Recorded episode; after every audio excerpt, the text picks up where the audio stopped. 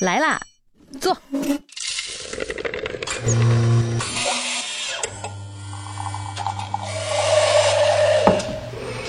您的半拿铁，请慢用。来了，朋友们，今天呢算是一期特别加更版的节目啊，加量不加价。简单的说一下这期节目的源流吧，是前段时间我们非常荣幸的受到了 Apple 中国的邀请，在二零二三年的双十一这一天，参与了一次 Today at Apple 的线下交流活动。地点呢是在 Apple 上海环贸 IAPM 零售店。这次呢，主要是跟现场的朋友们一起来交流了一下半打铁上线一年多的时间，我们一路走来的一些经历和感受吧。也刚好能够梳理一下，从每期节目的选题到中间的所有过程，到最后上线，我们是怎么用 Apple 的产品来完成这个过程的。刚好也是给到我们俩有一个机会，能够坐下来认真的复盘一下，哎，半打铁这个节目我们到底是怎么做的。在这要。特别的感谢苹果播客中国团队的推荐，感谢 Today at Apple，包括 Apple 上海环贸 IPM 零售店所有团队伙伴们的细心照顾。当然，更加要谢谢当天不远万，呃，不远 不远，从几公里到几百里地不等的距离，专程到现场去捧场的，还包括偶遇到之后也愿意坐下来听我们叨叨的所有的朋友们啊。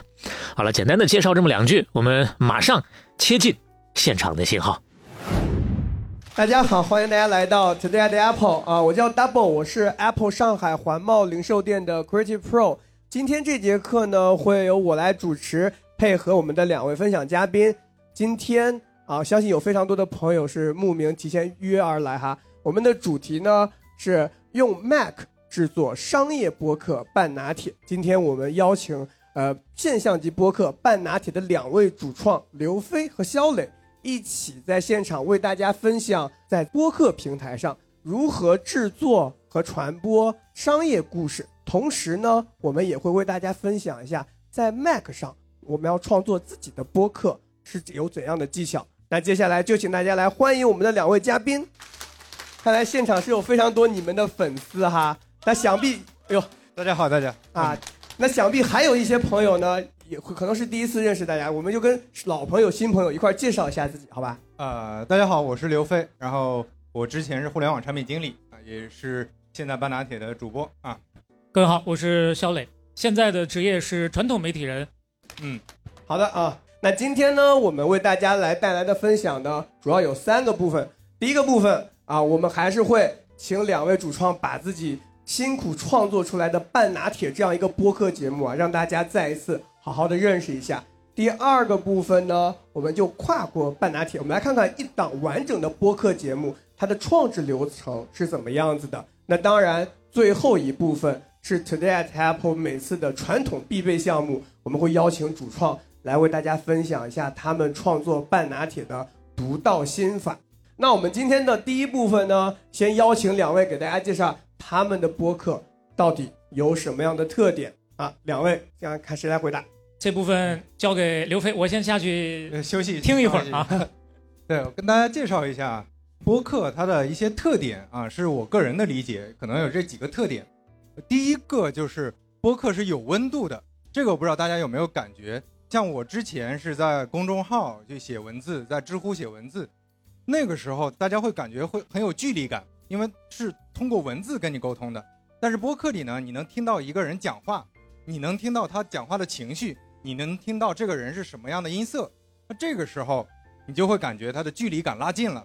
这也是我觉得播客一个非常重要的特点，它跟其他的媒介很大的一个不同。第二个特点呢，就是播客的场景具有不可替代性。这个经常听播客的朋友可能也也会有体会。就当我们什么时候听播客呢？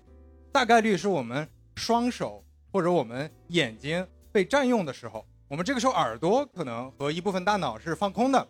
那我们这个时候可以接受一些信息，那这个时候我们就就可以选择听播客，所以它跟视频、跟文字、跟图文这些是不冲突的，它们互相是不可替代的。对，这是一个特点。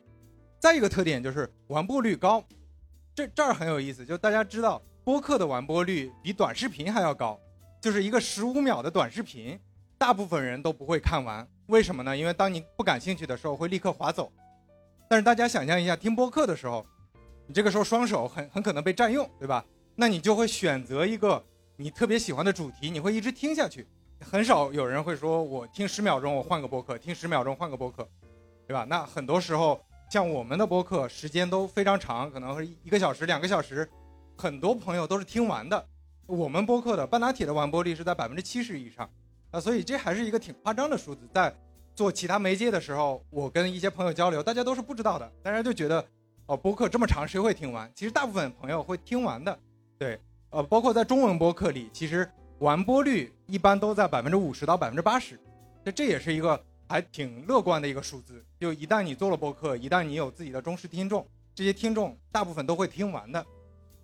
第四个点就是。粘性很强，为什么说粘性很强呢？因为前面也提到了，它的距离感是很近的，所以你听到这个人很亲切，那你就会习惯性的继续听它的内容，所以这个时候你对这个播客的认知，你对这个播播客的熟悉程度，会让你持续的听这个播客听下去。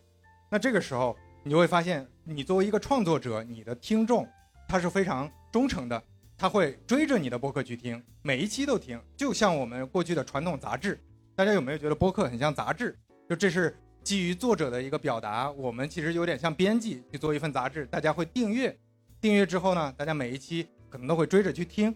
所以这些是我觉得作为播客这个媒介来说，它的一些特点。嗯，哎，那既然刚刚刘飞刚刚说到一个追着每天都听哈，我看看今天是不是都是真粉丝啊？你们听过最近的一期是他们第几期节目啊？第几期？七十四是吗？好，嗯，但最新的是七十五，对我也是昨天早上我在跟这个刘飞我们在蕊的时候，我发现哦，更到第七十五期了，我也好好听了一下。那既然都做了七十五期这么多的节目了，半拿铁有没有过什么样的迭代呀，或者是更新呢？你们这演进的过程是什么样子的呀？半拿铁是这样，我们最开始之前其实从一九年我们就想做了，虽然大家去看我们第零期节目最早的节目。是二二年三月份发布的，对吧？但是我们一九年我们俩就尝试做了，为什么呢？因为我们俩正好是大学同学，我们在大学就说过相声，我们 在大学就是相声爱好者，所以我们是这样这样一种关系。然后后来正巧，呃，运气特别好，我们都在杭州，都在一个城市，然后我们就在天天在一块儿打游戏，对吧？天天在一块儿吃饭，然后后来就觉得做点正事儿吧，做点什么正事儿呢？可能。想着我们都喜欢听播客，所以就尝试做播客。但是实际上是从一九年开始就想着做的。那那个时候第一次尝试，我们的名字叫黄粱茶馆，就是呃黄粱一梦的感觉啊，就去聊互联网、聊商业。但是那个时候聊完之后，我们发现质量太差了，我们自己听都听不下去，我们就觉得这个就别放到网上丢人了，所以就就忘了这事儿，继续玩游戏，继续出去吃饭，对吧？继续天天玩。然后到了二零年的时候，我们又又想不行，我们还得做点正事儿。所以我们就又开了一档播客，叫“自力更生”。这个“生”是声音的“声”，就是我们不邀请嘉宾，我们俩自己去讲的一个意思。然后我们当时也是比较大胆，我们就聊旅行体会。作为两个其实没什么生活的人，然后聊旅行，结果聊完之后感觉也听不下去，因为就就没什么内容，跟其他的播客比真的差很多。所以一直到二二年，你看又过了两年，我们想不能老这样，我们得干点正事儿，对吧？然后我们又又开始尝试，这个时候做半拿铁。这个时候我们选择聊商业，是隐隐的感觉商业上我们会有一些共同语言。因为我是做互联网产品的，而肖磊呢是财经的主持人。那我们有一些共同语言之后，就觉得这个是一个可以探索的方向。所以我们第零期上线了。第零期我们聊的是呃俄罗斯，俄罗斯的经济，但那个时候还没有很强的故事性。然后到五月份的时候，半导体的第三期。我们开始聊饮料故事，啊，聊健力宝啊，聊矿泉水啊，聊乳业啊等等，聊这些故事的时候，我们就发现，哎，这个是一个可以讲的方向。为什么呢？因为它故事性很强，大家就听得进去。这里面就有跟其他的商业类播客的一些差异化了，一些不一样的地方了。然后等到六月份我们聊第五期聊民间借贷的时候，我们开始探索出来了我们大学时候是吧，十几年前的这个传统艺能，就是说相声。我们发现。哎，一捧一逗的这个状态，很适合去讲故事，所以那个时候我们就把这个模式慢慢形成了，就是以一种比较欢快的氛围去讲商业故事。这个是之前中文播客里可能非常非常少见的。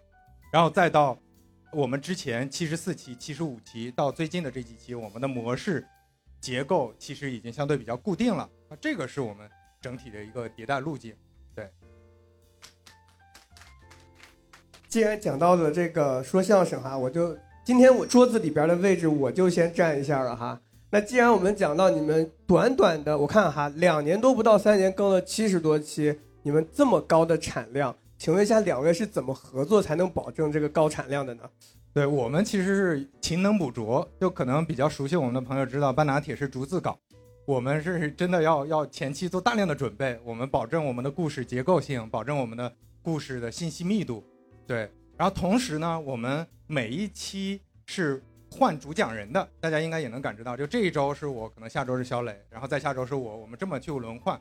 然后作为捧哏，是完全盲听的，也就是说坐到那个桌子之前都不知道这一期要聊什么，所以他给的反馈是真实的。因为我们我们两个其实表演能力比较差，我们已经看过稿子了，可能就没有那种真实的惊讶、真实的感叹。然后我们我们用这种形式去做，同时呢，我们两个可能分工上会稍微有点差异。比如说肖磊他专业对吧，所以他就制作上、剪辑上花的功夫多一点。我在呃推广啊、营销啊、运营上可能花的功夫多一点。我们用这种形式去配合，那就相对比较均衡。对，那看来你们这个两人店哈，然后运行的生意也是相当的稳定的。那除了这个之外，咱们定位在商业嘛？那你觉得说播客这种形式，它对商业化价值在哪儿呢？嗯，其实就像我前面讲的那个播客本身它的四点特征，其实你能感知到品牌它的需求跟那几个特征它是相互相互匹配的。比如说中文播客的普遍打开率，也就是播放量除以订阅量是在百分之十到百分之二十，看起来不是很高，但是这个打开量。其实比公众号、比其他的呃，不用说短视频了，都要高的很多。那更不用说其他有一些部分的播客，如果粘性特别强，如果听众特别喜欢，其实打开率是能到百分之四十到百分之五十的。也就意味着，如果你有一些忠实的听众，他们会持续的去听，一大半的听众会持续的去听你的播客，这其实是一个很好的数字，它代表着用户对你忠诚。那这个时候，对于品牌来说，这就是一个很有价值的地方。就我不是用投放的方法，让我的这个内容有一搭没一搭的出现，而是我有自己的一个阵地，我有一个可以传递自己内容信息的一个地方。所以我们看到，其实很多其他的播客，包括说，呃，像这几档，呃，小岛广播站，这是永璞咖啡，我们之前第一个合作的品牌方，他们自己做的播客，他们会有一档播客去专门讲自己的一些文化，他们把自己的消费者。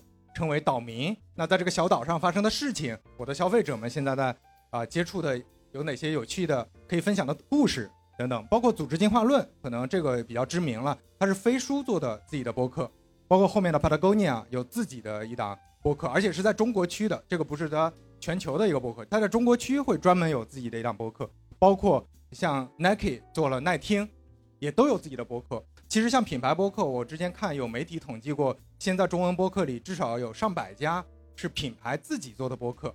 就我在传递一些自己的理念等等，这就是因为，呃，播客本身它的粘性很强，用户的打开率很高。然后同时呢，如果了解像美国这种比较成熟的播客市场的朋友，可能知道，在美国播客是一个标配，就它并不是说你做品牌的时候这是一个可选的啊，你到底是做抖音还是做小红书还是做什么？并不是在海外，可能这就是一个标配，因为它是能够触达用户、去传递这种完整信息最好的一个渠道。那这个渠道可能是对于国外来说，这不光是机构，可能个人品牌，他们都会很热衷于做自己的播客。包括在海外播客能请到一些很不一样的人，比如说马斯克，马斯克很少上各种综艺节目啊，什么其他的呃电视节目，但是马斯克会经常上播客。那就是因为播客这个媒体，它带来的一些不同的品牌效应。嗯，那在刚才刘飞刚刚分享的这些当中，我也仔细看了一下这几个栏目哈，有这个户外的，有运动的啊，也有这种像是呃有点像 HR 了，还 MBTI 了。那咱们这个半拿铁，我们专注在这种商业故事上。那你觉得商业故事这一类的内容，对于你现在这种各种媒体都在全媒体的在分享当中？你们的品牌价值在哪里呢？对，我觉得最重要的还是前面提到的半拿铁的特色是什么？半拿铁的特色是它有差异化，它是一个不一样的存在，对吧？就其实商业类的博客大家都知道有很多，包括我们一直很很佩服的，觉得做得非常好的商商业就是这样，包括备忘录、风投圈等等，有很多头部的很好的播客。那我们觉得我们自己其实是有一些诉求，是当我们听，呃一些可能相对比较干的内容的时候，我们有点听不进去。那我们就相当于半打铁是自己为自己做了一个播客，这个播客它的氛围更好啊，我们有插科打诨，大家更能接受度比较高，用比较平实的语言去讲一些各种各样的商业的故事。那这就是一个差异化的存在，这种差异化的存在就能让你的播客有自己的一个立足之地，对吧？那你可能不一定做商业类的，你可能做运动类的，你可能做消费品类的，那你可能做各种类型的。其实今年出现了很多垂直类的。这些播客，那这些播客因为他们的差异化，就能让用户感知到说，哦，这这是不一样的东西，这跟以前的播客啊那种同质化的是是不一样的，所以我能听得下去。那这种差异化是觉得我觉得非常不一样的一个地方。然后另外呢，就是作为商业类的播客，其实这些商业的故事、这些内容，它是比较容易跟品牌方融合的。就是如果之前听过我们跟永璞咖啡啊，我们跟呃德国双星啊这些。品牌合作的话，能够感知到我们的植入内容、我们的冠名内容，其实是跟我们的主要内容能够比较紧密的结合的。这也是我觉得半拿铁作为一个商业类的播客，它比较有特色和或者说比较品牌价值的一个地方。对，嗯。在听完这个刘飞的介绍，我发现他真的是产品经理出身啊，所有的逻辑想的是相当的缜密的。那接下来呢，我们了解完半拿铁他们这个播客呀，逐渐。丰富起来、做起来的过程。接下来，哎，我们稍微回来一点点，我们从这个一个品牌跳回到播客这种载体上来。我们来看看，如果我们在座的各位想要创制一个自己的播客节目，我们大概要学习半拿铁哪些创作的经验？那两位接下来有谁来分享呢？那就有请更专业的肖磊来分享。来来来，刘飞老师完成了一下布道的工作，接下来我来说说拉磨的事儿啊。每一档节目，每一期肯定都有一个具体的从零到一制作的过程。不同的节目肯定是方式不太一样。我们就仅仅说我们俩这种，其实我们俩这种小店模式相对来说更轻便一些。你不需要太多外部的嘉宾的资源，你不需要操心下一周你应该请谁，你只需要关心你自己还干不干得动。只要你还愿意去为你喜欢的这个事情付出更多的努力，那么下一期节目它就一定会有。所以说。好处就在这儿，大家听完之后呢，都可以有自己的这个播客的尝试。首先呢，就是要确定主题。我们做了七十多期，做下来的感受就是，最好能够成系列，这样呢会让更多的人更有机会去接触到你。不是单蹦的这一期怎么怎么样，而是它更有连续性，也更容易让大家听完第一期就愿意去听第二、第三、第四期。当然，这有一个前提。就是你自己已经付出了足够多的努力。那具体到每一期我们怎么来做呢？到具体每一期讲什么的时候，刚刚刘飞也说过了。呃，另外一个所谓的那个捧哏儿，他是不知道的，仅仅就是谁来准备这期，所有的工作都由你自己来做，没有人去跟你协同。当然要实现自己在不同空间和不同时间的协同。这句话怎么理解？因为任何一期节目，我们不可能拿出说半天的时间，我就。坐在这儿沐浴更衣完了，我焚香祷告完了，我这半天我把它做完，没有那么简单，要花还蛮多时间的，十几个小时到几十个小时不等，要看这期的主题是什么。所以说呢，我们光是资料准备和寻找的过程就要相当的一段时间。那这个过程当中会用到什么？首先参考的就是出版物，书是第一，第二呢就是相对靠谱的一些媒体的新闻报道。如果这两个方面还没有。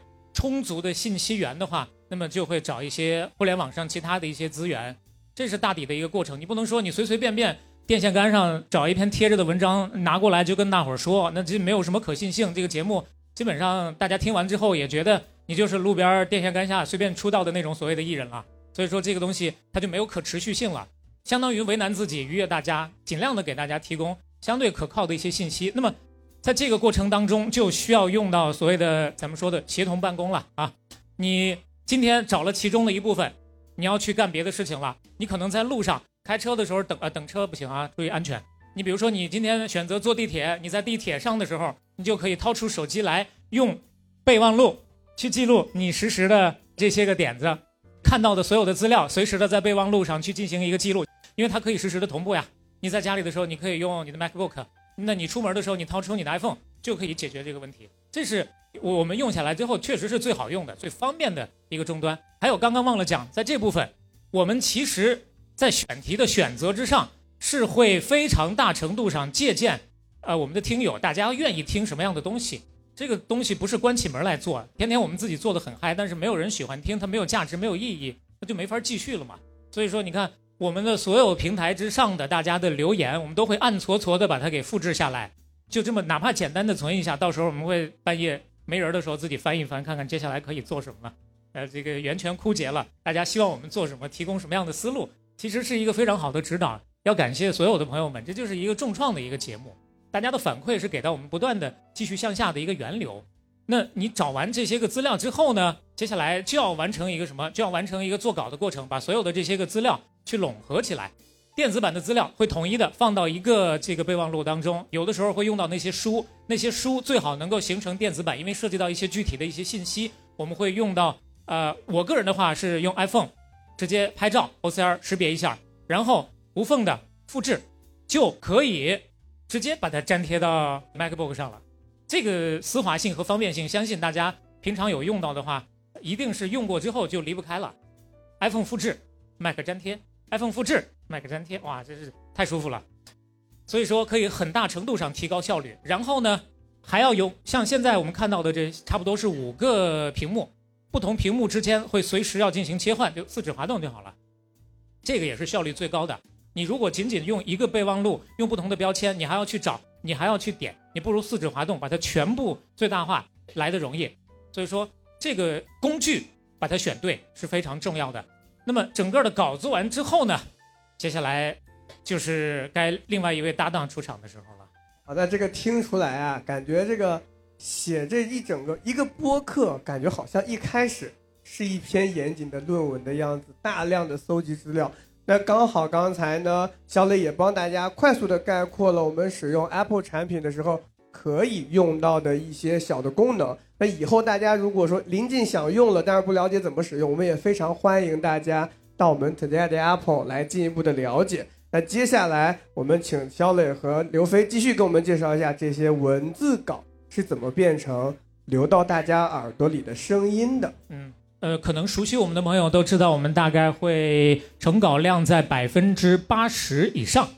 呃，就是因为涉及到刚刚说有很多细致的资料的内容。需要我们去相对谨慎的把它表达出来，所以说不能随口荡荡就完事儿了。然后呢，我们在写完之后呢，这就是一个我们的录制环境，其实非常的简单，一个话筒，两台 MacBook，再加上录音的设备就好了。中间的这个录音的设备呢，这个是一个录音笔，然后呢，我们还会有一个备用的设备，其实就两个小蜜蜂一样的东西，呃，这个无线麦别上，防止中间录不上出现问题，有一个备份。那这样就可以保证你录完之后自己的东西不至于返工。所以说大家看过之后，你就会知道，其实对你来讲也很简单，就这么几个设备，你就可以开始你的录制。甚至更简单的，你没有这些设备，你直接用你的 MacBook 打开录音，你直接用你的 iPhone 打开录音也可以做，就可以解决怎么录的问题。录完之后，接下来就是非常头疼的一个剪的问题了。音频的处理呢，取决于咱们自己的节目做的完整性是什么样的。我们的剪辑的过程其实还是挺费劲儿的，费劲儿在哪儿呢？其实大家听我们两个说话也知道，不是完全干净没有废话的。那废话怎么办？废话只能是剪掉。所以说，第一步先把所有的干声剪出来，那些个磕绊的地方全部剪掉。然后看这边这一列写的是标记，整个的过程当中会去打很多的标记。这些标记干什么用呢？就是我们不光是要做节目。的音频做完之后，还会有具体的，最后我们叫做 show notes，就是这一期的资料。资料当中包括一部分叫做时间轴，我们的节目到了几分几秒，谈的是什么样的内容。在剪干声的时候，我们就会通过标记把时间轴先标上。然后还有每期节目开头，我们会做一个算是小小的预告，算是集锦。我们觉得大家听完之后可能会觉得这期节目，哎，好像还蛮有意思。特别是新的朋友来了之后，我愿意去听听你里面到底说了什么。其实就是一个钩子。那么在这个过程当中，会把这部分先挑出来，最后再进行一个排列组合。其实也是为了提高留存率的一个表现。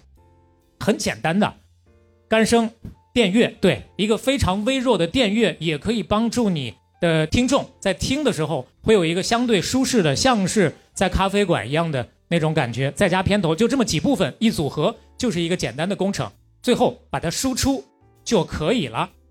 这就是整个的我们录制的过程，完全可以用 Mac 系统当中的软件，比如说酷乐队，就可以解决从录制到剪辑的问题。一会儿会跟 Double 一起跟大家来简单的说一下。哎，对，稍后我们会为大家演示一下怎么立马上手做一个播客的开头啊。不过呢，这做完其实他们干算干到一半了哈，就是大家也知道我们一个播客。是可以在互联网上听到的。那我们现在呢，其实还差最后一步，就是把这作品带给大家。那也请跟我们分享一下，你们上线这个操作有什么不同吗？三跪九叩基本上到这儿呢，差不多了，还差最后的一哆嗦。这最后这一哆嗦，其实也比大家想象的要稍微的多费那么一点劲儿。刚刚我们说了，在除了制作音频之外呢，我们还要去把相关的本期的资料给写出来，这是最后上线我们要完成的一个文字的工作。还有就是，如果在各个平台听到我们的节目的的朋友的话，会看到我们每一期会有一个跟别的播客不太一样的一个自己去绘制的封面。为了这个封面，我们也是花重金专门请了一位绘图老师的啊。那接下来呢，我们今天也把这位老师请到了现场，包括最后的整体上线的过程，我们也是。外包给这位老师来解决的，掌声有请刘飞老师。呃，就差不多到这一步呢，就是我的工作了。然后这个工作其实可能很多朋友会觉得比较简单，但对半打铁来说确实没有那么简单。就首先我们会做一个封面绘制，就这个步骤呢，对于播客来说是完全没有必要的，对吧？然后其实播客不需要一个封面，但是我们觉得封面比较有有趣，就是比较好玩儿然后。我们画的这个封面，可能熟悉的朋友知道，我们会在 show notes 里提是用 AI 画的。为什么用 AI 画呢？当然不是因为我们觉得我们对设计师都不满意，我们找不到合适的设计师啊，单纯就是因为我们穷啊。因为 AI 绘制其实成本是比较低的，也挺推荐大家，如果你特别想绘制自己的封面的话，可以去尝试用 AI 去去多次尝试、多次迭代，可能能画出一些比较有意思的图。那这些图可能能吸引。听众觉得去想，哎，这个图跟内容有什么关系？大家会主动产生兴趣。另外呢，就是 show notes，show notes 这个东西呢，对于播客来说也不是很必要的。但是 为什么我们做的这么仔细呢？那也也是因为我们后来发现，因为我们是讲故事的一个播客，我们在故事里会讲大量的真实的内容。这些真实的内容呢，可能跟一些历史事件、历史人物有关系。那这些。内容我们觉得听众很多听友大家会特别想要知道，那我们就把这些内容整理出来，相当于其实是我们自己卷自己。那当你发现有很多听友有这种需求的时候，你可以把你的时间轴、你的图片、视频、参考资料、呃链接等等都放到这个 show notes 里，然后把 show notes 整理好。那最后一步呢，当然就是平台发布了。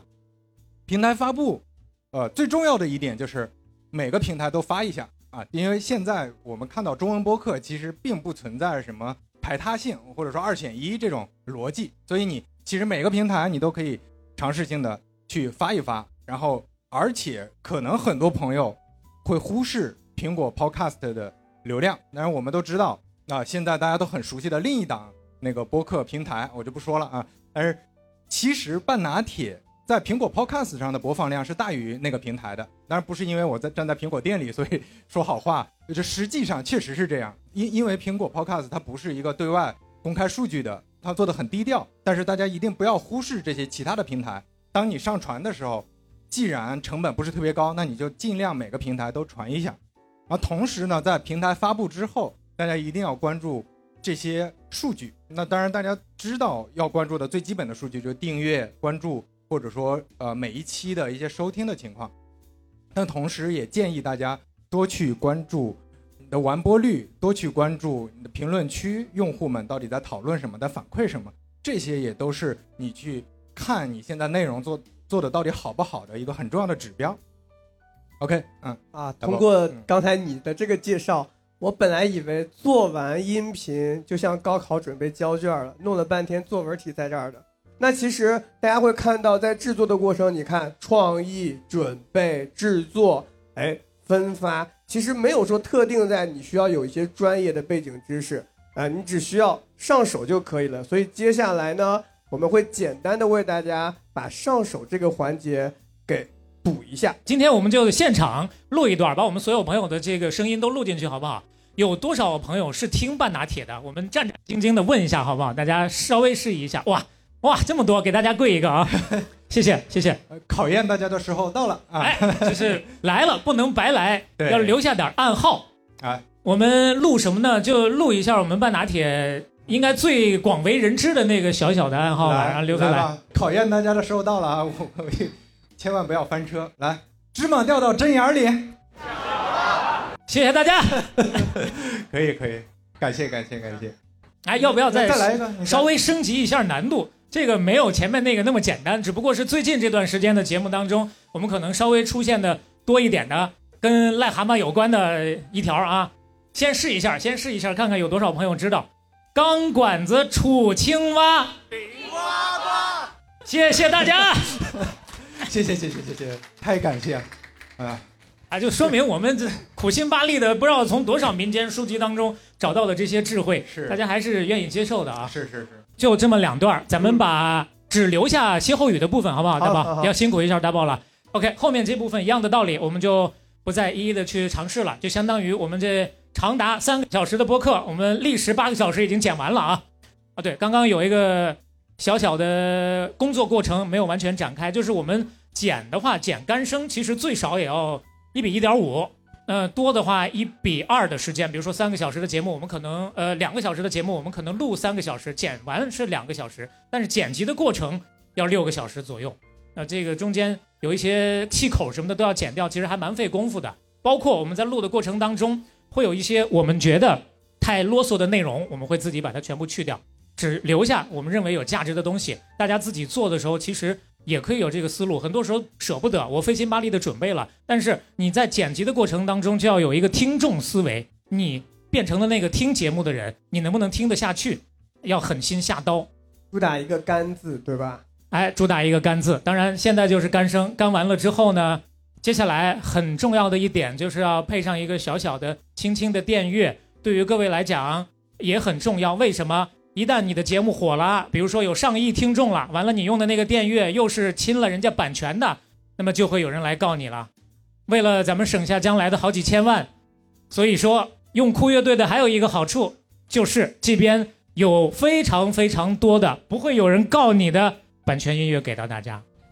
这个要大宝给大家介绍一下。哎，这个部分呢，我们称之为叫声音资源库啊，它是酷乐队最大的一笔资产。每一个阶段，我们都会邀请一些音乐人，把自己的声音资源呢无版权的放在这里，供大家使用。好，这期全网火爆的节目马上就要出炉了，最后只需要我们输出一下就可以了，我们就完成了自己的播客的制作的过程。这个演示的过程呢，到这儿先为大家告一段落。我们接下来呢，还是把我们的内容交给两位的主创啊。在刚才我们了解完了他们的节目，也了解了整个制作的过程。那其实每一次的 Today at Apple 嘉宾分享呢，我们都有一个固定的环节，就是会邀请我们的嘉宾把他刚才分享的这么多的心得浓缩总结一下。今天刚好我们有两位，大家可以得到两倍的快乐啊！首先还是两位看看谁先来为我们分享一下在半拿铁制作当中你们的独到心法。等了太久了，刘飞已经迫不及待了，掌声 有请刘飞返场。呃，我觉得前面讲的这些东西啊，其实大家做着做着可能也都能体会到。如果你今天想要呃所谓的 take away，想要带走一些东西，我觉得接下来讲的还是真的挺想跟大家分享，我觉得是挺重要的，是我们做半打铁的最重要的我们的一些思考吧。其实很简单，对吧？这三个词儿大家都都认识，但是它代表的是什么意思呢？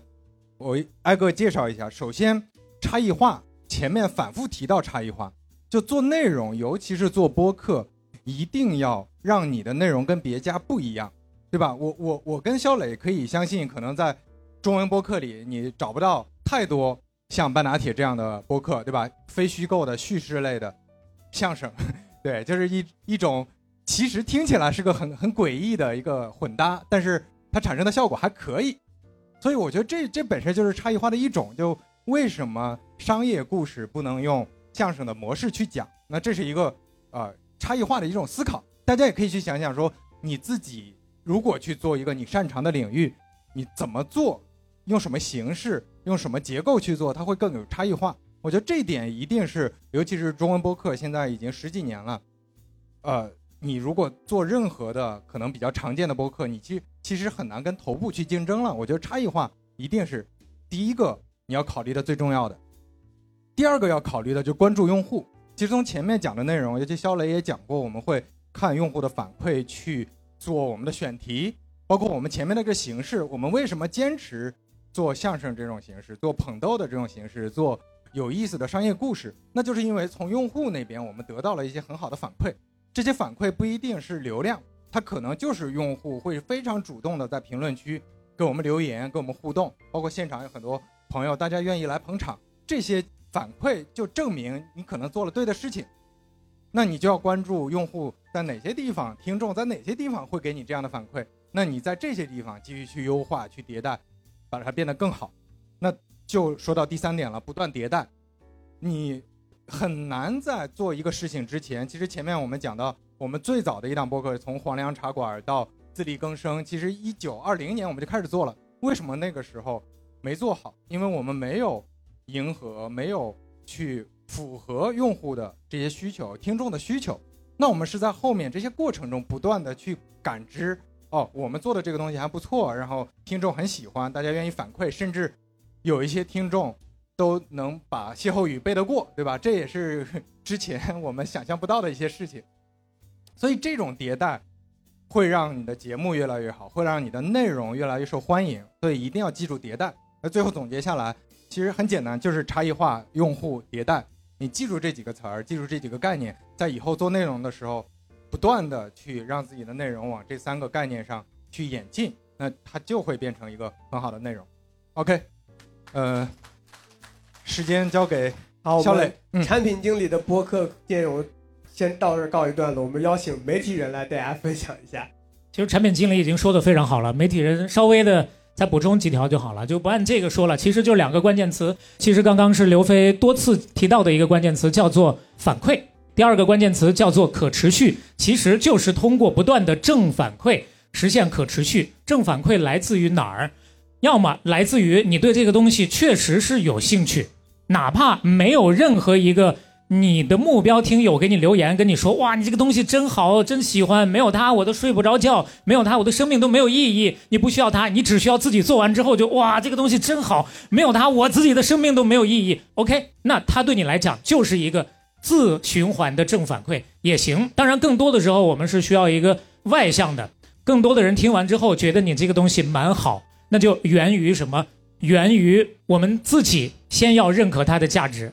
我怎么才能认可？我得付出努力才能认可。有了这些个正向的反馈之后，这才是一个可持续的工作。要不然的话，可能开个头也就完事儿了。不过，哪怕只是开个头，我们也觉得值得大家先去踹一脚，踹开这个门儿走进去，稍微的尝试一下。现在中文播客的市场已经越来越大了，大家打开 Podcast 可以看到非常非常多的选择，而且。我们 Podcast 的编辑老师也会非常用心的给到大家针对你的各项的推荐，由听开始，听完之后，我们自然而然可能会找到自己想要去表达、喜欢什么样的内容，自己就把这条道给顺上了。好的，我们非常感谢两位这个呕心沥血准备的这个就核心的内容哈。那接下来呢？时间和压力都给到大家了啊！两位分享了这么多他们的创作当中的内心的独白，也希望大家把刚才想要举起的小手啊，现在可以大胆举起来了啊！我们麦克风都已经准备好了，接下来进入到大家的混答互动环节，请大家看看有没有什么问题要给到二位的。来，我有个不好意思，我有个技术上的问题，就是开头到底要不要片头啊？就是把那个精华拉出来，因为这事儿我我搞了好久，我觉得有好有坏。流量也不确定，对这个事儿我纠结了好久。这个事情我们在节目当中其实简单的说过一次，在播客界也是经过了一轮讨论的。有人觉得很烦，你们里面后面的这个内容都已经有了，干嘛还要自我欣赏一样的拿出来再展览一遍？但是我们在节目里当中跟大家讨论过这个问题之后，得到的还是有很多的正反馈的，就是你觉得这期这个片头剪出来的东西，你还觉得挺满意，你自己判断会有更多人听完之后会愿意听后面的内容，你就把它留下。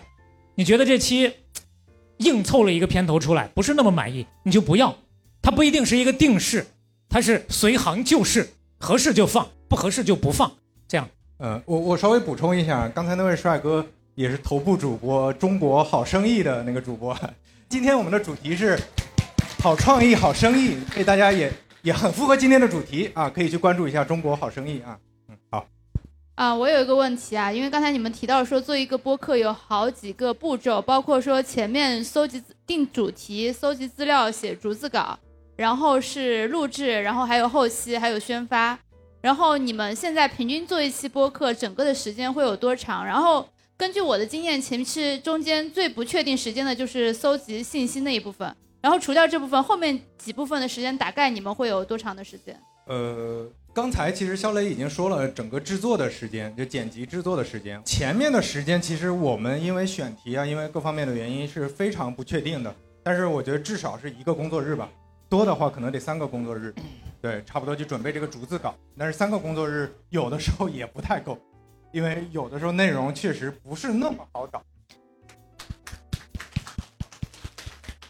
嗯，肖磊、刘飞，你们好。就是我顺着那个问题，我其实比较感兴趣是你们怎么分配精力的？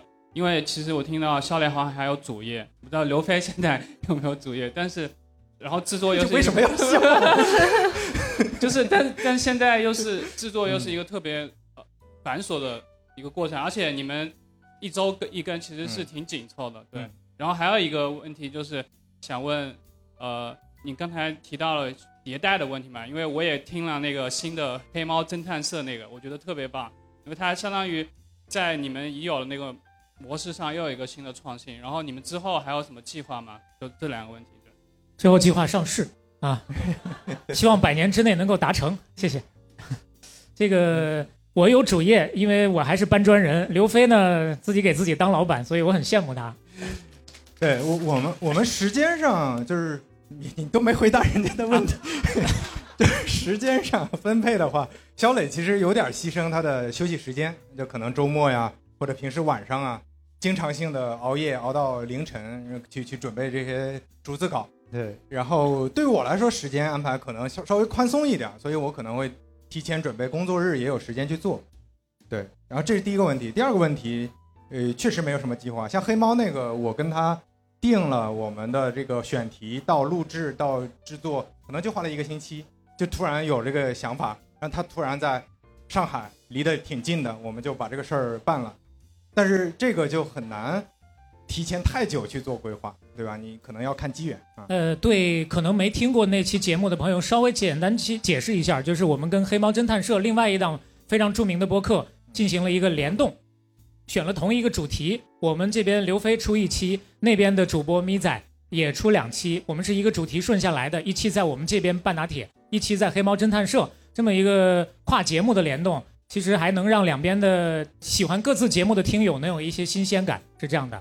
嗯，还有吗？嗯，好的，我们最后一个问题啊，哦，这边已经准备好了哈，剩下的朋友们大家可以在节目当中跟他们互动。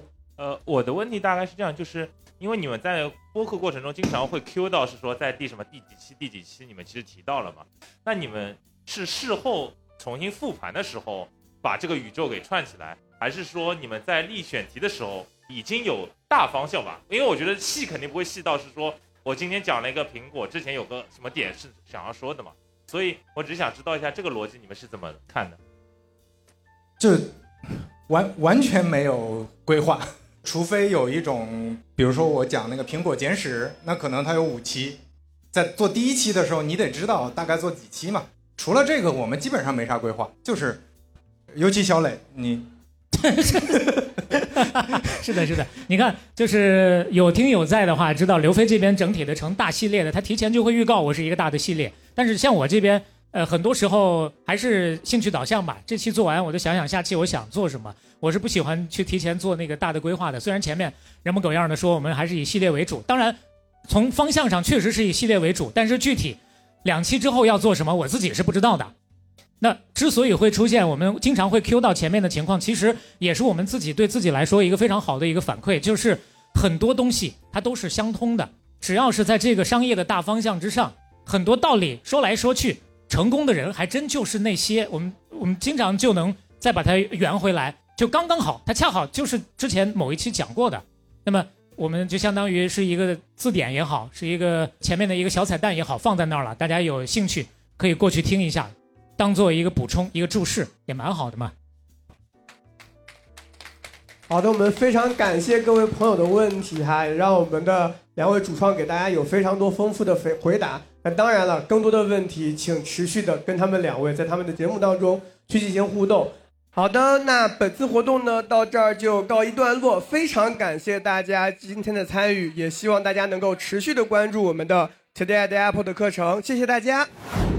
好嘞，这期节目就是这样。再一次的特别感谢苹果播客中国团队的推荐，感谢 Today at Apple，包括 Apple 上海环贸 IAPM 零售店所有团队伙伴们的细心照顾，也谢谢所有声音对面的朋友们，谢谢大伙儿愿意坐下来听我们半拿铁的节目。每个人的时间都很宝贵啊，毕竟今天呢也有一首片尾曲送给大家，因为主题在 Apple 嘛，所以专门挑了一首跟苹果有关的，但也并不是随便挑的啊，这是我个人。过去几年当中，非常喜欢的一首很先锋、很有实验性的歌。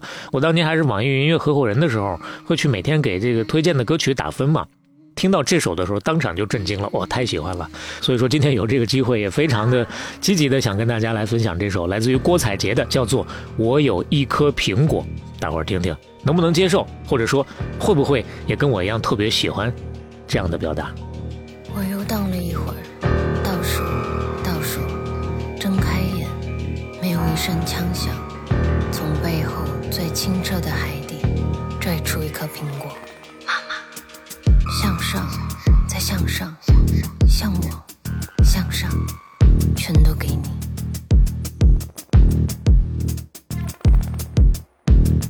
我吞下一片诗意，童年睡去数千个钟。太阳下，烹煮人的余味，煎煮，找茬。